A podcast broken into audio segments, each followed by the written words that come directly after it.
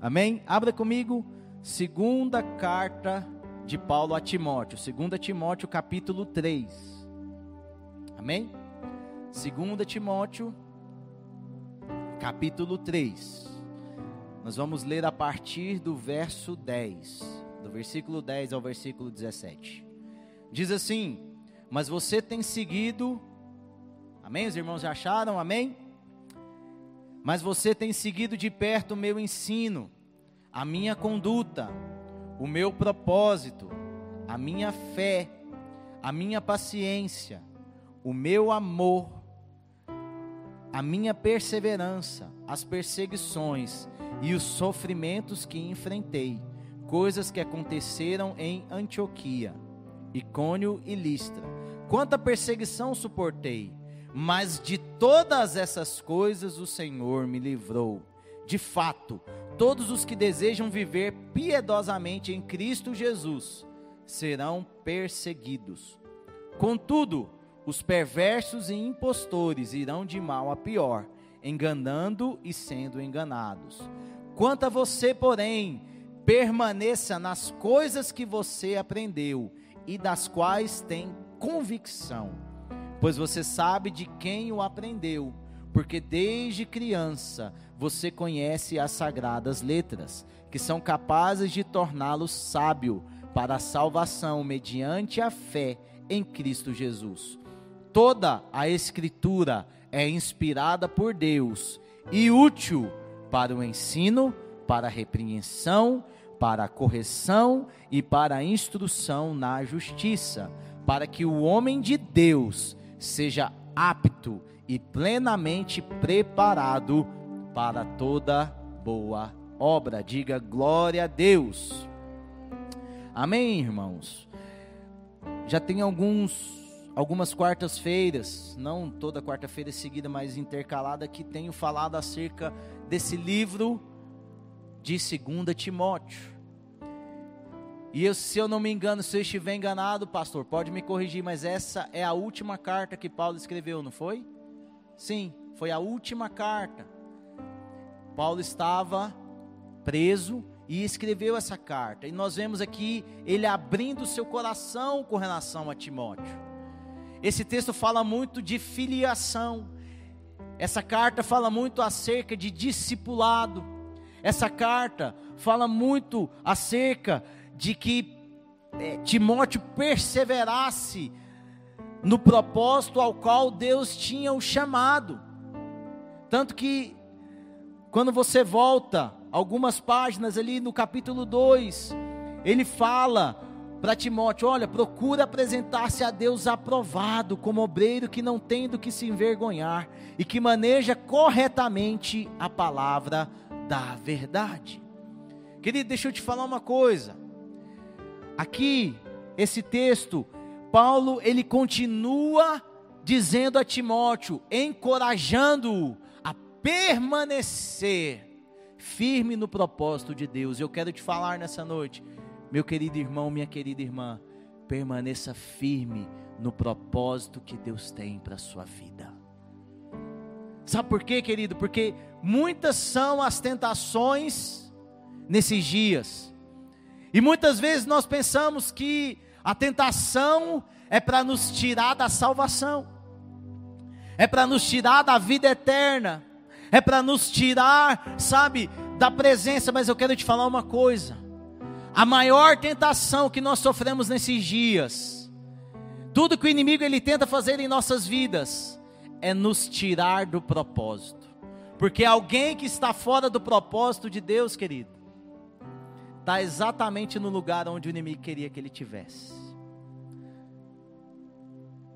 Por isso que Paulo, ele adverte tanto a Timóteo, para que ele continue firme, para que ele persevere, para que ele não retroceda rumo ao propósito de Deus. E aí é interessante, porque quando ele começa o capítulo 3, ele começa a falar de que nos últimos dias haverá homens de todas as espécies. Ele fala que homens que serão egoístas, avarentos, presunçosos, arrogantes, blasfemos, desobedientes aos pais, ingratos, ímpios, sem amor pela família, irreconciliáveis, caluniadores, sem domínio próprio, cruéis, inimigos do bem, traidores, precipitadores, soberbos, mais amante dos prazeres do que amigos de Deus, tendo aparência de piedade, mas negando o seu poder. Querido, nós estamos em um tempo onde as pessoas cada vez mais têm permitido que que o mal as domine. Aqui fala exatamente isso, mais amante dos prazeres do que amigos de Deus. Então, num tempo, e quantos aqui creem que nós estamos vivendo os últimos dias? Eu creio, irmãos. Eu creio, os sinais estão aí. Eu falei aqui várias características. Não são como as pessoas têm caminhado hoje em dia, são, querido. As pessoas são egoístas, são avarentas, são cruéis. Amam mais os prazeres do que amam ao próprio Deus. Tem trocado a mesa que o Senhor tem nos preparado por uma mesa de, sabe, cheia de, de prazeres que mais nos afastam de Deus. Mas nós devemos ser como Timóteo. Paulo estava exortando exatamente isso. E Paulo ele começa dizendo aqui no texto que Timóteo conhecia e sabia das suas práticas. E ele fala assim: Mas você tem seguido de perto o meu ensino e a minha conduta. E quando eu estava lendo hoje isso aqui, eu falei: Hum, tem alguma coisa aqui. Querido, deixa eu te falar uma coisa. Aquele que persevera verdadeiramente, aquele que procura apresentar-te a Deus como um obreiro aprovado, é aquele que tem um ensino e uma conduta condizente. Hoje em dia, as pessoas elas têm muita informação. As pessoas elas têm muito conhecimento, sabem muito, leem muito. É verdade ou não é, irmão? Sabem. Muitas pessoas que são, sabe, inteligentes, que têm uma boa oratória, que são persuasivas, que sabem falar bem, que possuem um ensino agradável e muitas vezes um ensino até dentro da palavra de Deus. Mas Paulo estava advertindo a Timóteo exatamente isso: Timóteo, você conhece o meu ensino, mas você conhece a minha conduta, e eles são condizentes. Querido, chegou o tempo de nós termos um ensino de acordo com a palavra, mas uma conduta de acordo com a palavra. Eu até falei isso na outra quarta que eu preguei. A pessoa que maneja bem a palavra de Deus não é a pessoa que tem bastante conhecimento da palavra. Não, é o conhecimento que ela tem, ela pratica. A Bíblia até fala disso quando fala da casa que é construída sobre a areia e a casa que é construída sobre a rocha. A edificação certa é aquela que é sobre a palavra, é aquela que a pessoa conhece a palavra e edifica a sua vida. Sabe qual é o problema nosso nesses dias? É que muitas vezes nós queremos nos aprofundar no ensino, mas a nossa conduta mostra um ensino diferente daquilo que nós sabemos. Fica aquela coisa da teoria e a prática. Fica aquela, aquele evangelho de pessoas que muitas vezes têm roupas espirituais, um jeito espiritual, mas a sua prática não mostra a Cristo. Paulo estava falando exatamente isso para Timóteo: Timóteo, você viu o meu ensino, mas você viu a minha conduta. E ele não para aí, porque ele fala assim: Você conheceu, ó, o meu propósito e a minha fé. Timóteo, ele conhecia o ensino, ele conhecia a conduta, ele sabia o propósito. Porque ele sabia que era do propósito de Deus que Paulo estivesse já no fim da sua vida. Que ele estava ali já sendo oferecido como um sacrifício vivo diante de Deus. E que essas cartas nada mais eram que faziam parte do seu legado, ao ponto de que até hoje nós estamos aqui, lendo e aprendendo acerca da carta de Paulo. E se Paulo estivesse pregando em várias igrejas? Talvez essas cartas não estivessem aqui. Hum. Então existem momentos de tribulação que geram um propósito em nossas vidas. Eita! Mas muitas vezes nós não conseguimos entender isso. Nós não conseguimos entender, mas aqui Paulo fala: há um propósito. Diga, há um propósito. A minha fé. Oh Deus. Querido, uma das coisas que, infelizmente, eu vejo que como a nossa fé ela não se desenvolve. Quando nós costumamos falar acerca da fé, nós sempre colocamos aquele texto que a gente tem que ter uma fé como um grão de mostarda. Mas nós precisamos ter o discernimento que o grão de mostarda ele é colocado porque ele se desenvolve. Amém? E não simplesmente porque ele é pequeno. Tanto que se você for ver os evangelhos, Deus ele se admira com fé, com as pessoas que têm a fé desenvolvida, uma fé grande, ao ponto de chegar, jamais vi fé como essa. Quando havia lá, sabe, um, um, um senhor de, de certa importância, que ele falou: Senhor, não precisa vir à minha casa, só mande uma palavra, eu sou um homem de autoridade. Jesus, ele fica admirado com aquela fé. Ele olha e fala: Que tamanha fé! Mas ao mesmo tempo, nos evangelhos, ele chega e fala: Homens de pequena fé. Precisamos entender que a nossa fé, a fé de Paulo, era uma fé que não temia a morte.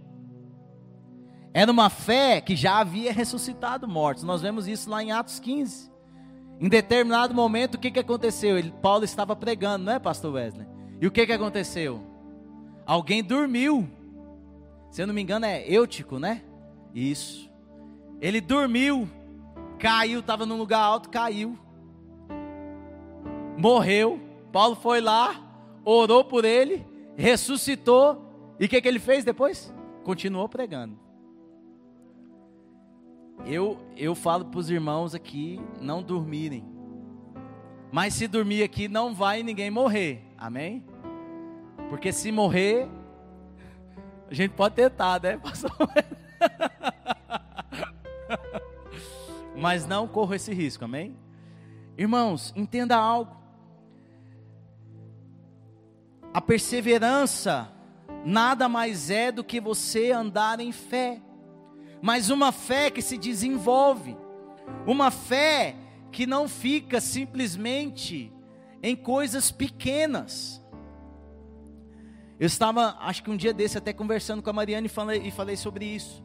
Muitas vezes, nós temos uma vida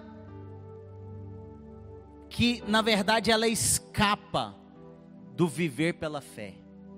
Nós procuramos viver coisas naturais, nós queremos sempre andar pelo, pelas, sabe, tendo uma vida que você não precise da fé, mas eu quero te falar: sem fé é impossível agradar a Deus. Sabe qual é a grande verdade? Que todos os dias nós deveríamos ter testemunhos de fé. Até porque a Bíblia fala algo que é muito sério. Fala que tudo aquilo que não provém de fé em nossas vidas é o que?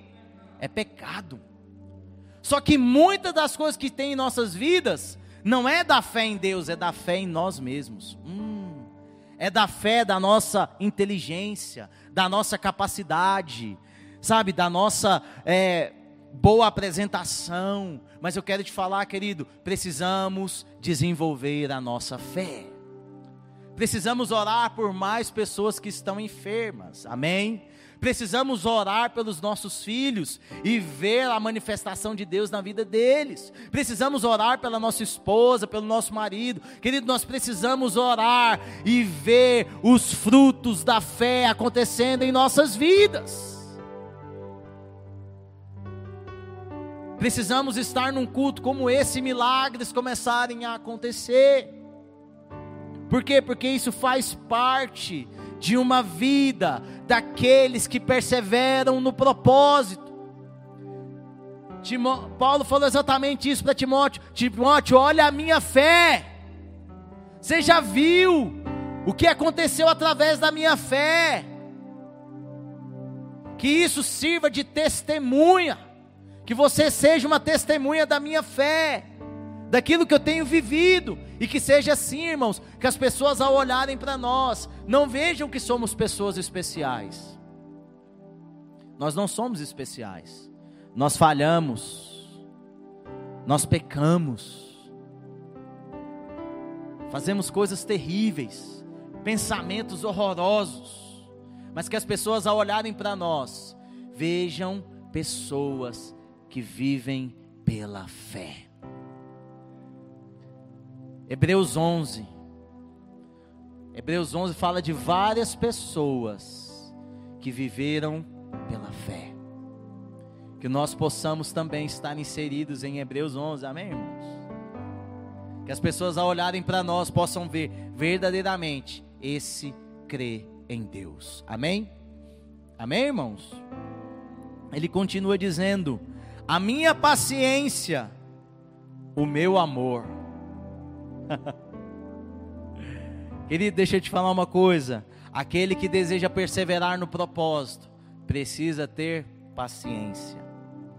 E por que, que ele fala o amor logo depois? Sabe por quê? Porque o amor é paciente. Diga assim comigo: o amor é paciente.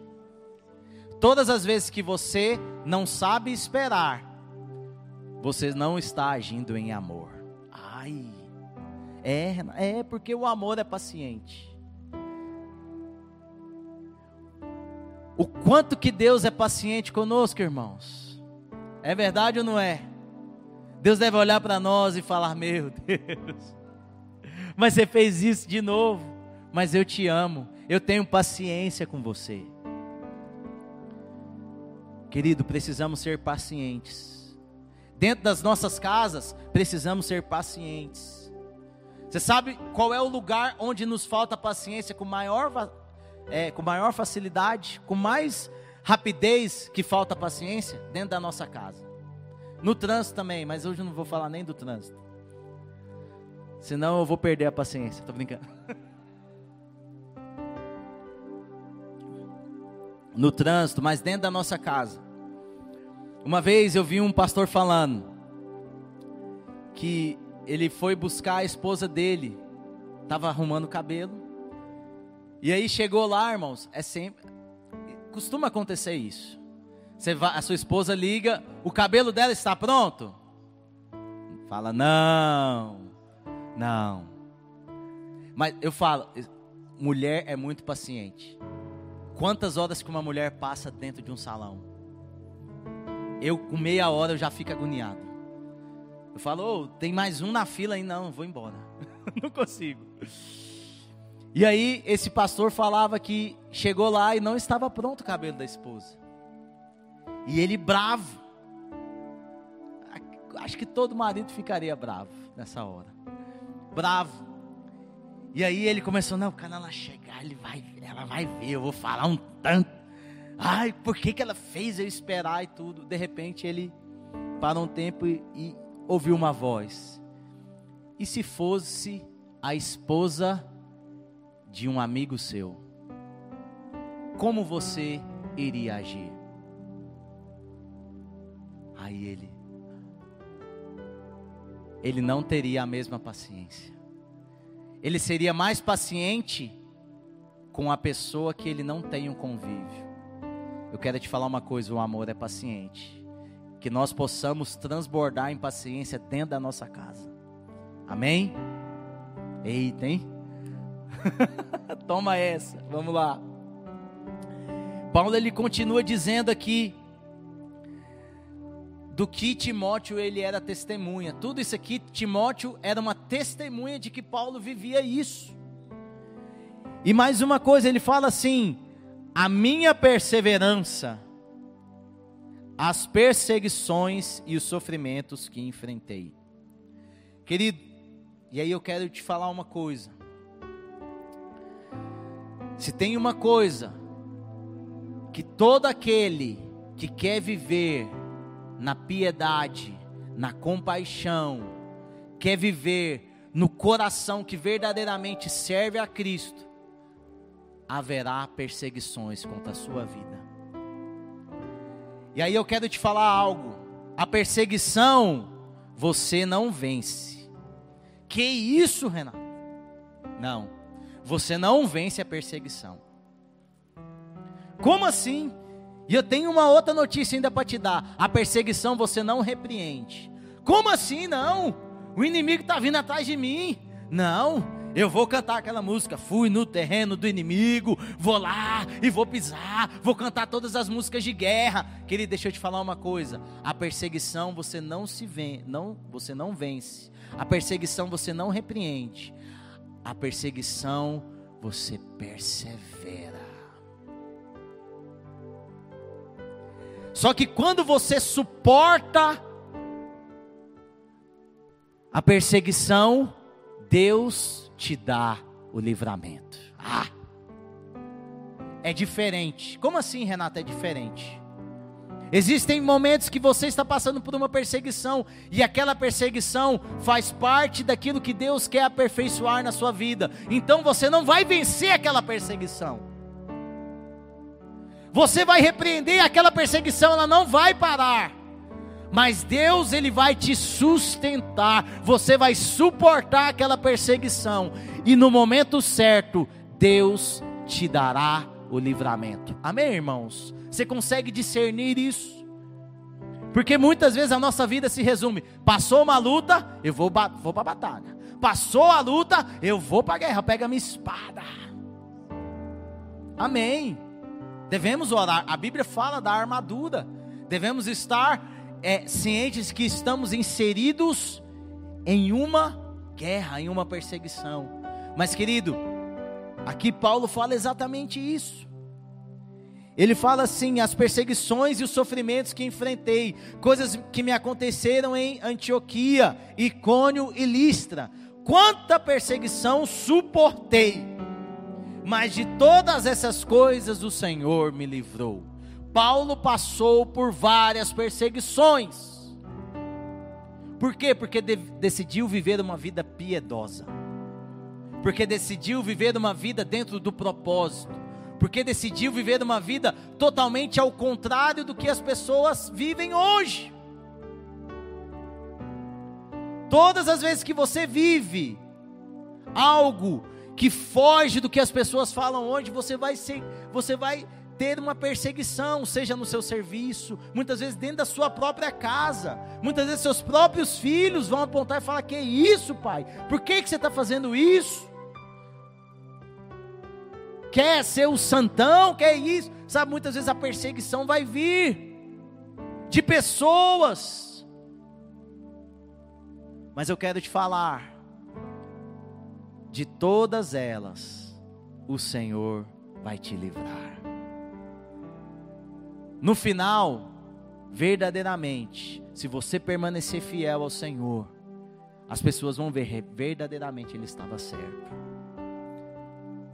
Só que tem uma coisa dentro, da, dentro dessa perseguição, dentro dessa provação que nós passamos, nós precisamos entender que existe o tempo. Por isso existe a perseverança. A perseverança. Qual que é o tempo da perseverança? O tempo da perseverança é até que a perseguição acabe. Você consegue discernir isso? A perseverança é isso. E depois, quando vier outra perseguição, vai ter um fim. É como a Bíblia diz: o choro, ele dura uma noite, mas a alegria ela vem pela manhã. Há um tempo da perseguição, há um tempo da provação. Renato, mas e se a perseguição for até que eu seja morto? Então você foi um privilegiado. Amém? Persevere até o fim. Persevere até o fim. Ele continua aqui dizendo, versículo 14, 2 Timóteo 3,14, ele diz assim: Quanto a você, porém, permaneça nas coisas que aprendeu e das quais tem convicção. E era aqui que eu queria chegar. Querido, essa perseverança dentro do propósito, ao qual Paulo ele instigava Timóteo a viver, não só através das suas palavras, mas através do seu ensino e conduta, como eu fui mostrando aqui, através da sua fé, através, sabe, das perseguições. Tudo isso servia de inspiração para Timóteo prosseguir. Porque ele sabia que a sua vida já estava chegando ao fim. Tanto que pouco tempo depois ele usa aquele versículo tão famoso: completei a carreira, guardei a fé. Então, Paulo já chegando nesse momento, e ali ele estava falando, Timóteo, tudo aquilo que eu passei para você, você deve aprender. Mas isso tem que se tornar em você uma convicção. Diga comigo, convicção. Querido, muitas vezes nós não conseguimos romper coisas em nossas vidas porque temos simplesmente um entendimento, mas isso não virou uma convicção. Quando vira uma convicção, é algo que é concreto em nós. Quantas vezes nós começamos coisas e paramos? Sabe por quê? Porque simplesmente é um entendimento. Foi algo, não, realmente faz sentido.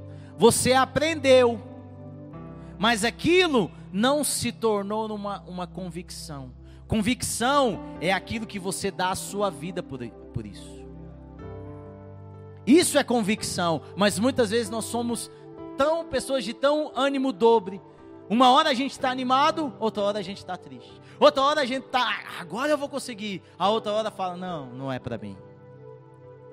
E fica nisso, e fica nisso, e vai, e volta, e vai, e volta. Querido, eu quero te falar uma coisa. O propósito de Deus é algo que você aprende, mas enquanto você não tiver convicção, você não vai cumprir. Você não vai cumprir. Que isso, Renato? Isso é duro, não. É o que a palavra diz.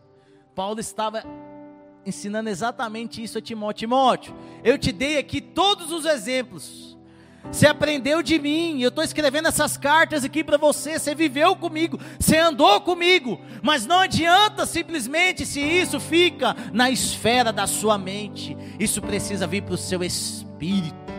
Isso precisa ser uma convicção. Sabe por quê? Porque vai ter dia que a sua mente não vai querer, vai ter dia que a sua carne não vai querer, vai ter dia que toda a sua alma ali, você não vai ter vontade, nada nada vai querer te impulsionar a propósito de Deus, mas querido, você tem uma convicção no seu espírito, por isso que você não para, por isso que você continua orando por pessoas, por isso que você continua firme naquilo que Deus te falou. E eu quero te falar nessa noite: se você parou de orar por algo, é tempo de voltar a orar. Hum, eu sinto que eu precisava falar isso. Tem coisas na nossa vida que a gente para de orar, querido. No mundo espiritual as coisas acontecem é por meio da oração. Precisamos orar mais, por isso que a tônica desse culto de quarta-feira, nós iremos orar mais, uns pelos outros, orar pela nossa família, orar pelo nosso país, orar pela nossa cidade, orar para que o avivamento venha, orar, sabe, para que Cristo se manifeste no meio dessa cidade, para que as famílias sejam libertas, curadas, tudo que Deus deseja fazer, querido, nós precisamos entrar em um mover de oração. Quando o Senhor nos ensina a orar, Ele fala: assim na terra como já é no céu. Como que nós trazemos o céu para a terra? Através de oração. Não é de uma oração, é de uma vida de oração. Por isso que Paulo também, quando escreve aos Tessalonicenses, ele fala: orai sem cessar. A oração, querido, deve ser de forma contínua,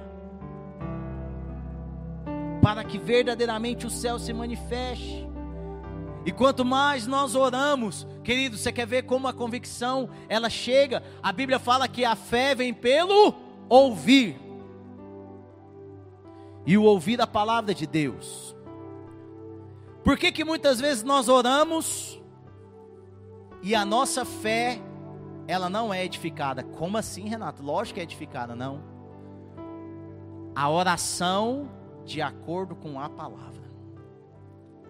Na verdade, querido, pegue de vez em quando salmos, pegue alguns textos e comece a orar em cima desse texto. Sabe o que, que isso vai gerar dentro de você? Convicção. Fé é o que? Convicção. Mas muitas vezes nós não somos convictos.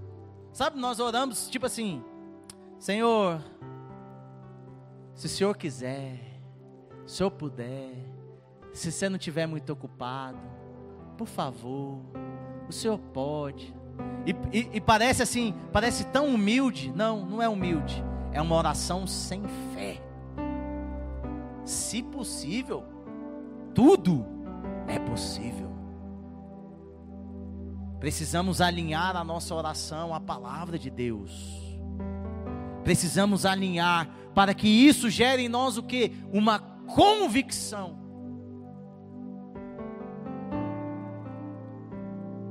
Os irmãos acreditam nisso, amém? Tanto que, olha o que diz, 2 Coríntios 4, 13. 2 Coríntios 4, 13 diz assim: está escrito, cri, por isso falei, com esse mesmo espírito de fé, nós também cremos, e por isso falamos. A vida de oração que nós devemos ter, ela é totalmente acompanhada de uma vida de devoção à palavra, de entendimento da palavra. Precisamos orar de acordo com a palavra, porque muitas pessoas têm muito tempo de oração, mas a sua oração é uma oração que está desalinhada com aquilo que Deus nos ensina. Até porque a oração do Pai Nosso, ela nada mais é do que um modelo e não algo que nós devemos ficar repetindo. Se você leu todo o texto de Mateus 6, ele começa exatamente dizendo que as pessoas não deveriam usar de quê? De vãs repetições. E o que, que a gente faz com o Pai Nosso? Uma vã repetição. Você já percebeu isso? Você já viu jogador de futebol antes de começar o jogo? Como é que ele ora? Ele ora o Pai Nosso? Pai nosso que está no céu, santificado seja nosso nome. Venha a nós vosso reino, seja feita nossa vontade, assim na terra como no céu. Amém. Aí termina, solta um palavrão. Fala hoje. Cadê o pai? O pai já saiu daqui. O pai tá on, o pai tá off. Meu Deus! Gente,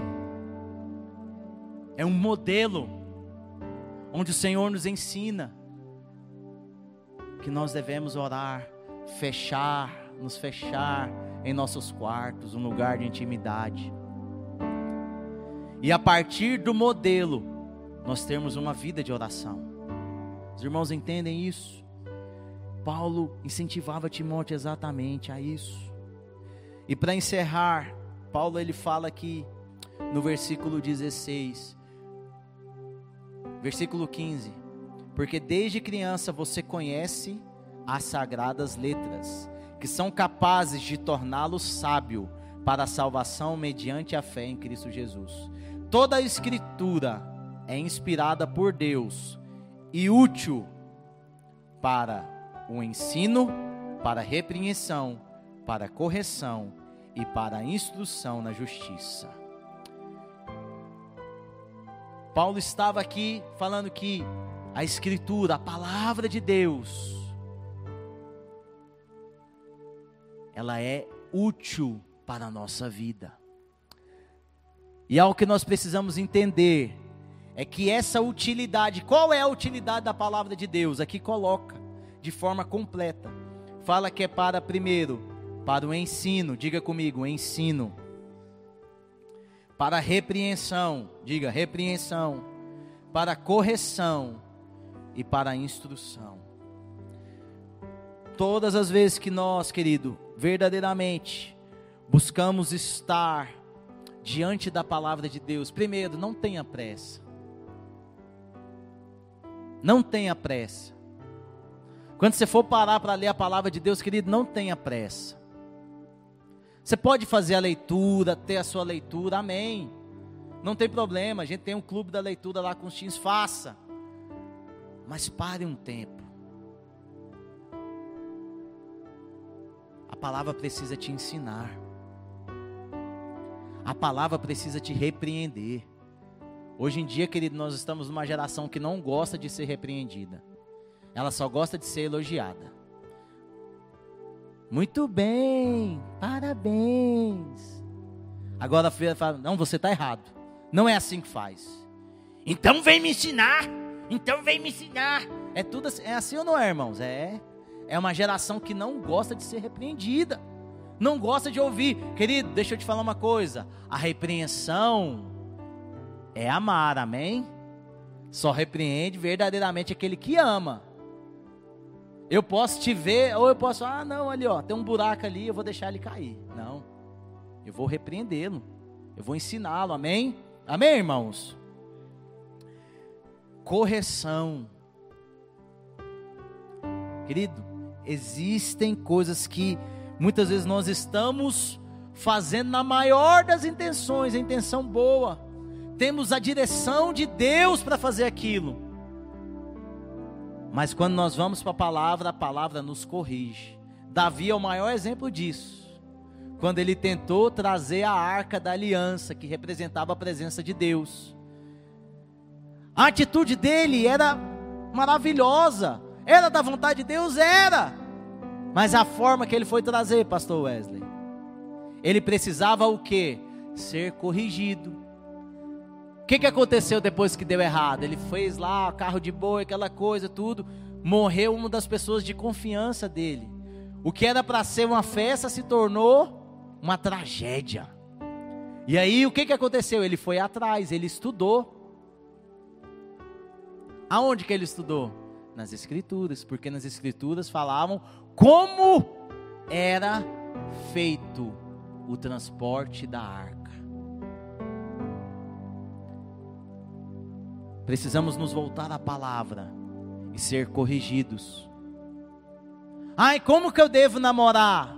Vem aqui para a palavra. Ai, como que eu devo me relacionar? Aqui para a palavra. Como que eu devo criar os meus filhos? Vem para a palavra. Deixa a palavra corrigir você. Mas hoje nós paramos duas horas para ver live de psicólogos, nada contra psicólogo, amém? Mas pessoas que falam coisas que vão totalmente contrária à palavra de Deus e nós achamos lindo. Então tem agora um tipo de, de criação que fala: não, você não pode dizer não ao seu filho, você tem que ensiná-lo, você tem que direcionar ele para coisas mais interessantes. Meu amigo, a Bíblia fala que eu tenho que usar até a vara. Não, mas não pode. Eu vou ficar sempre com a palavra, amém, irmãos? Sempre, sempre. A palavra, ela é fidedigna, a palavra é verdadeira. Fique com a palavra de Deus, seja corrigido pela palavra de Deus, amém, irmãos? Ah, mas o fulano de tal é especialista. Ninguém é mais especialista que a palavra, amém? E para encerrar, encerrar mesmo e para a instrução na justiça. Irmãos, por que, que nós precisamos ser instruídos na justiça? Porque nós somos tendenciosos a andar em uma justiça própria. Se você é ferido, você vai ferir também. Isso se chama como justiça própria. Se você é caluniado, você vai falar mal da pessoa também. Se você sofre alguma coisa, você vai fazer a pessoa sofrer. E ainda fala, a colheita será ainda maior. Aquela coisa assim. Sabe, maquiavélica mesmo. Quero te falar uma coisa. A justiça de Deus é pela fé. Porque a Bíblia diz que o meu justo viverá pela fé. Sabe o que é justiça pela fé? É quando você sofre algo e você não retribui, você crê que Deus é justo e que Ele vai fazer. Você entende isso? A fé é isso. Porque parece, não, mas Renato, ele cometeu algo tão errado, mas tão errado, ele precisa pagar. Sim, mas não vai ser você que vai fazê-lo pagar. O reto juiz vai fazer. Quantos creem nisso? As pessoas olham hoje e falam: olha o tanto de injustiça. Por que, que está assim? Sabe por quê? Porque nós estamos retribuindo a injustiça com outra injustiça. O sofrimento com outro sofrimento. Mas a fé muda isso ao ponto de você amar o seu inimigo, ao ponto de você tratar bem aquele que te trata mal. Porque quando você faz isso, você amontou a brasa sobre a cabeça da pessoa, a pessoa fica assim, mas como? Isso já aconteceu comigo no banco. Teve um cara que ele quis até, irmãos, quis, quis me bater, partir para cima de mim, eu trabalho no banco. Deu vontade de eu falar, vem, vem. Eu vi todos os filmes do Van Damme. Agora você vai ver, vou dar aquela. Vou nada. e o que que aconteceu? Fiquei mal. Não reagi. Querido, o cara me ameaçou. O cara era policial. Policial aposentado, mas era policial. Me ameaçou. Vou te dar um tapa, menino. Na hora, irmãos, eu sou filho de nordestino piauiense ainda. Lá no Piauí não tem dessa não. É, é tudo no facão. Mas eu falei, não, nessa hora eu vou usar o sangue de Jesus. Eu não vou usar o sangue do Piauí, não. E aí o que que acontece? Eu fiquei calado. Eu tratei ele bem. Ele me provocou. E do lado dele estava o filho dele. Ainda fez isso do lado do filho. Mas enfim. Passou algum tempo uns dois, três meses depois, eu atendi o filho dele. Atendi bem, tranquilo. Não reagi, irmãos, não reagi com ele. Só levantei depois que, que ele tomei um café, fiz aquela respirar, falei, Deus, tua graça me basta. É essa música, hein? Tua graça me basta. Tô dando a dica aqui. tua graça me basta, Pai. Me ajuda, me ajuda. Fiquei ali. Três meses depois atendi o filho dele. Quando acabou o atendimento, ele virou e falou: Eu vi o dia que o meu pai te maltratou. Eu quero te pedir perdão pelo que meu pai fez. Aí eu falei: Não precisa, já está perdoado. Você já está perdoado. Não, mas eu me senti envergonhado. Eu falei: Fique em paz. Tá tudo certo, tá tudo tranquilo. Ele falou: Você é um homem de Deus. Eu falei: Sou. Querido, quando nós entendemos a justiça de Deus, tudo muda. Deus é justo. E talvez eu passei tudo aquilo para tocar o filho dele. Mas calma que não acabou aí não. Chegou e eu tive que mudar de agência. Estava naquela agência, aquela agência já estava longe para mim. Fui mudar de agência. Na última semana, quem que eu atendi? O cara que queria me bater. Falei, meu Deus, o que, que o senhor está querendo falar comigo? E aí ele virou, eu falei, cara, estou mudando de agência. Ele, ele não lembrou. Ele ficou tão em fúria que ele disse que não lembrou. Se ele lembrou, se ele lembrou. Eu sei que eu lembrava. Eu falo, você está perdoado, você está perdoado.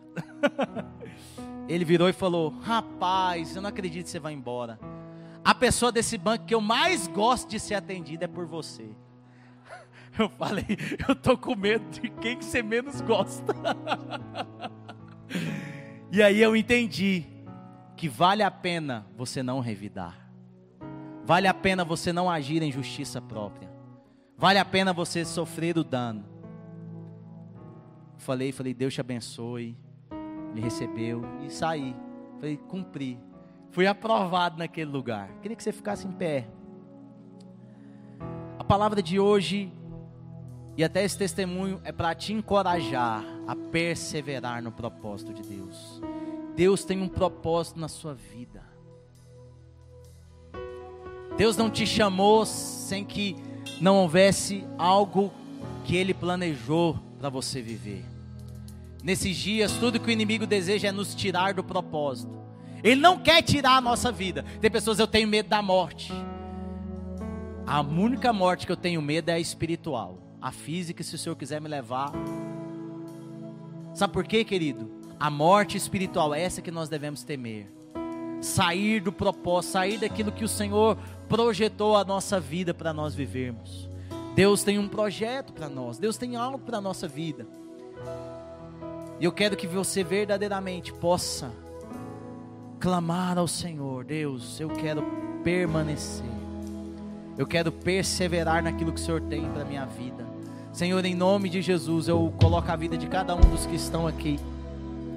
Senhor, que assim como foi com Timóteo, ao ser ensinado na vida de, ao ser ensinado por Paulo, acerca da perseverança, acerca do ensino, acerca da conduta, acerca da fé, acerca do amor, acerca, Deus, de que sofreremos perseguições, que mesmo assim nós possamos, Deus, mesmo em meio à dificuldade, mesmo em meio às perseguições, Senhor, entender que há um propósito, entender, Deus, que o Senhor fortalece a nossa fé, Deus leva-nos a um lugar de oração, leva-nos, Senhor, oh Deus, a um lugar onde o Senhor nos sustenta, onde o Senhor verdadeiramente guarda a nossa vida, Senhor, em nome de Jesus, em nome de Jesus, Senhor, toma as nossas vidas, oh Deus, em nome de Jesus, levante a tua mão agora, querido, e comece a orar, dizendo: Deus, nessa noite, eu sei que o Senhor me sustenta. Eu sei que o Senhor liberou essa palavra sobre mim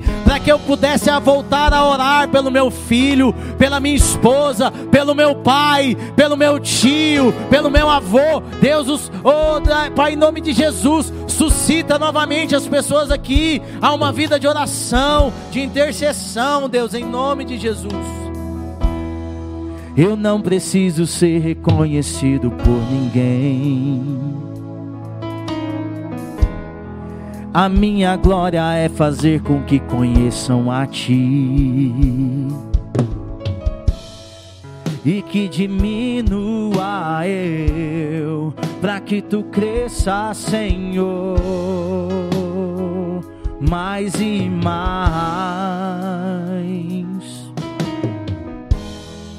E como serafins que encobrem o rosto ante a Ti Escondo o rosto para que vejam tua face em mim. E que diminua eu, para que tu cresça, Senhor,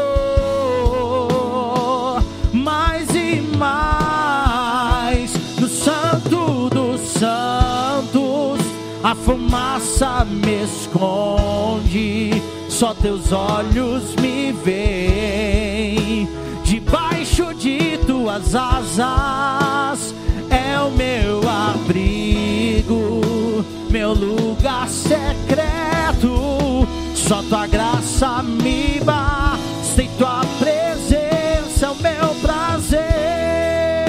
No Santo dos Santos, a fumaça me esconde, só teus olhos me veem tuas asas é o meu abrigo, meu lugar secreto. Só tua graça me basta e tua presença é o meu prazer.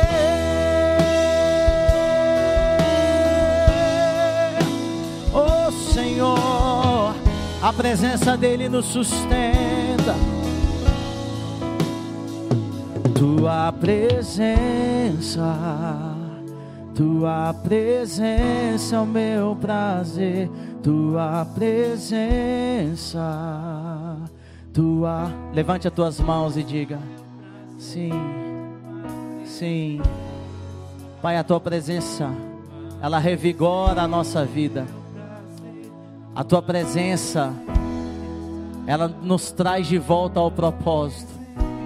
A tua presença, oh Deus, ela nos motiva a perseverar até o fim, mesmo que o fim seja a morte.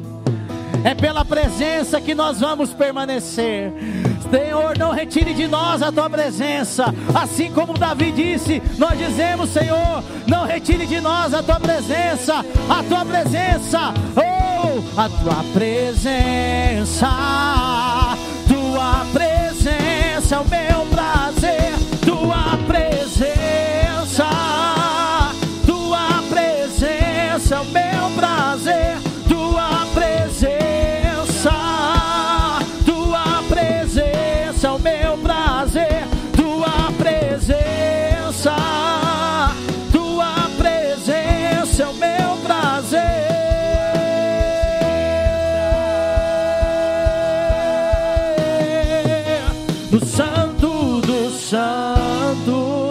a fumaça me esconde, só teus olhos me veem. Debaixo de tuas asas é o meu abrigo, meu lugar secreto. Só tua graça me basta e tua presença o meu prazer. Para que o homem de Deus seja apto e plenamente preparado para toda boa obra. Quero te falar, querido, você é essa pessoa. Persevere. Eu sinto isso. Eu nem ia falar de oração hoje. A palavra aqui nem falava de oração, mas eu sinto isso. Existem pessoas que nós paramos de orar. Volte a orar por essas pessoas. Amém? Ou você deixou de orar por algum sonho que Deus te deu. Volte a orar por esse sonho. Você muitas vezes, não, eu não acredito mais que a minha família vai estar assim. Eu não acredito mais que eu vou pisar neste lugar. Quero te falar de algo que aconteceu essa semana. Eu já tive na África. E quando eu tive lá, o Senhor falou: "Você vai voltar aqui ainda". Eu falo: "Oh". E eu confesso que estava muito adormecido dentro de mim. E segunda-feira a gente viu um vídeo. Lá na Evanginha a gente viu um vídeo falando da missão da África. E na hora o Senhor falou: Você vai voltar lá. Volte a orar por isso. Estou abrindo algo para vocês aqui. Aquilo que Deus plantou em nós, nós precisamos simplesmente orar. Ah, mas eu não tenho condição, nem passaporte eu tenho. Deus vai providenciar tudo. Ore. Você só precisa dizer: Deus, eis-me aqui. Em nome de Jesus. Amém? Deus te abençoe. A partir de semana que vem, 8 da noite. Amém? Glória a Deus. Eu não sei você, para mim, horário de 8 da noite vai ser melhor. Para você facilita também. Amém? Algumas pessoas não conseguem chegar às 7 e meia. 8 horas nós vamos começar, em nome de Jesus. Amém.